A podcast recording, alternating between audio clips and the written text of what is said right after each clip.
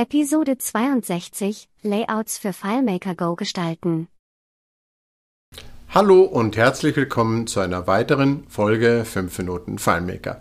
Heute möchte ich ganz allgemein ein bisschen auf Layout-Gestaltung und Drucklayouts und vielleicht Layouts für ähm, iPhone auf FileMaker Go und, und, das iPad und so weiter eingehen und äh, ganz allgemein bestimmte Unterschiede und Stärken und Schwächen, die ich sehen würde.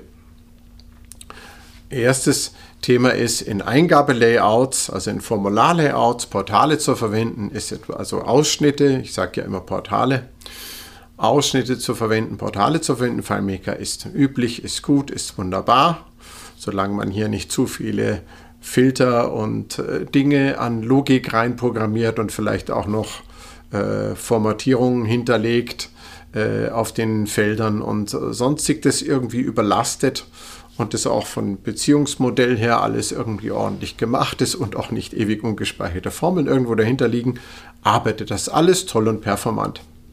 Gar nichts äh, zu sagen, mache ich ja auch. Völlig übliches Thema. In Drucklayouts würde ich Portale wann immer möglich vermeiden, weil wenn man die Erfahrung noch nicht gemacht hat, kann man sie sich ersparen.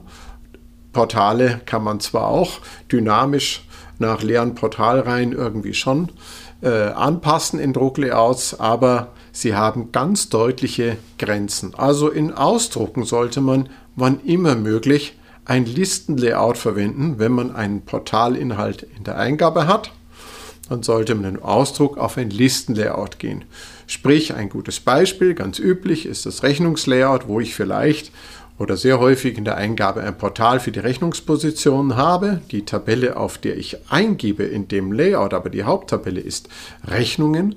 Und wenn ich dann auf den Druck gehe, dann bin ich gut beraten, ein Drucklayout basierend auf Rechnungspositionen zu erstellen in der Listenansicht und nur über eine Beziehung Kopf- und Fußteil die Stammdaten äh, der Rechnung einzublenden, also Rechnungsnummer, Datum, äh, Logo, Anschriften, Bankverbindung und so weiter, was man oben und unten in der Rechnung meistens jedenfalls äh, also angeordnet findet. Damit hat man dann sehr viel Spaß, weil Listenlayouts jede Flexibilität in Drucklayouts bieten. Nun gibt es natürlich auch komplexere Drucklayouts mit bestimmten Teilauswertungsbereichen, wo man dann vielleicht zusätzlich zur Liste in bestimmten Situationen noch eine zweite Tabelle irgendwie anzeigen muss. Zwei Listenlayouts, zwei, zwei äh, Datenteile kann man natürlich nicht nacheinander zeigen.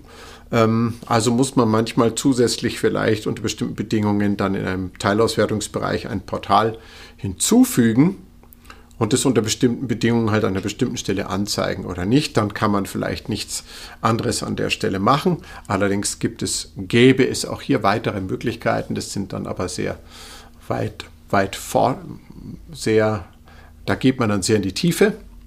Aber prinzipiell kann man es machen. Grundsätzlich gilt, wenn ich in der Eingabe irgendwas in ein Portal eingebe, bin ich gut beraten, es im Drucklayout auf einer Liste anzuzeigen. Dann bin ich auf der sicheren Seite.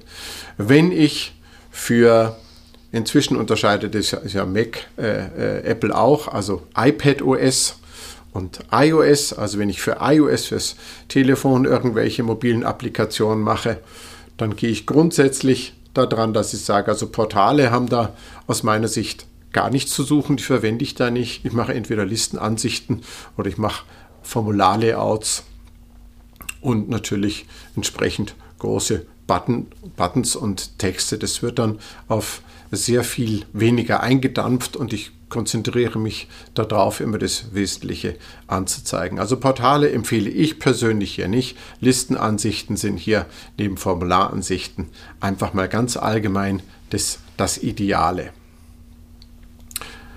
Ähm, unter dem iPad sieht das Ganze, unter iPad OS in FileMaker Go sieht das Ganze dann vielleicht schon wieder etwas flexibler aus, weil ich hier eigentlich nah an dem, was ich am Desktop machen kann, inzwischen auch schon arbeiten kann. Und hier habe ich natürlich auch viel mehr Platz, Dinge darzustellen und auch komplexe Layouts darzustellen, wie auf dem Desktop. Ich hoffe, das hat euch so ein bisschen geholfen, ähm, hier oder da eine kleine Hilfestellung oder Anregung zu finden für eure weitere Arbeit. Ich hoffe, ihr habt weiterhin viel Spaß bei euren Lösungen und ich hoffe, ihr seid wieder dabei, wenn es heißt 5 Minuten Fallmaker. Tschüss!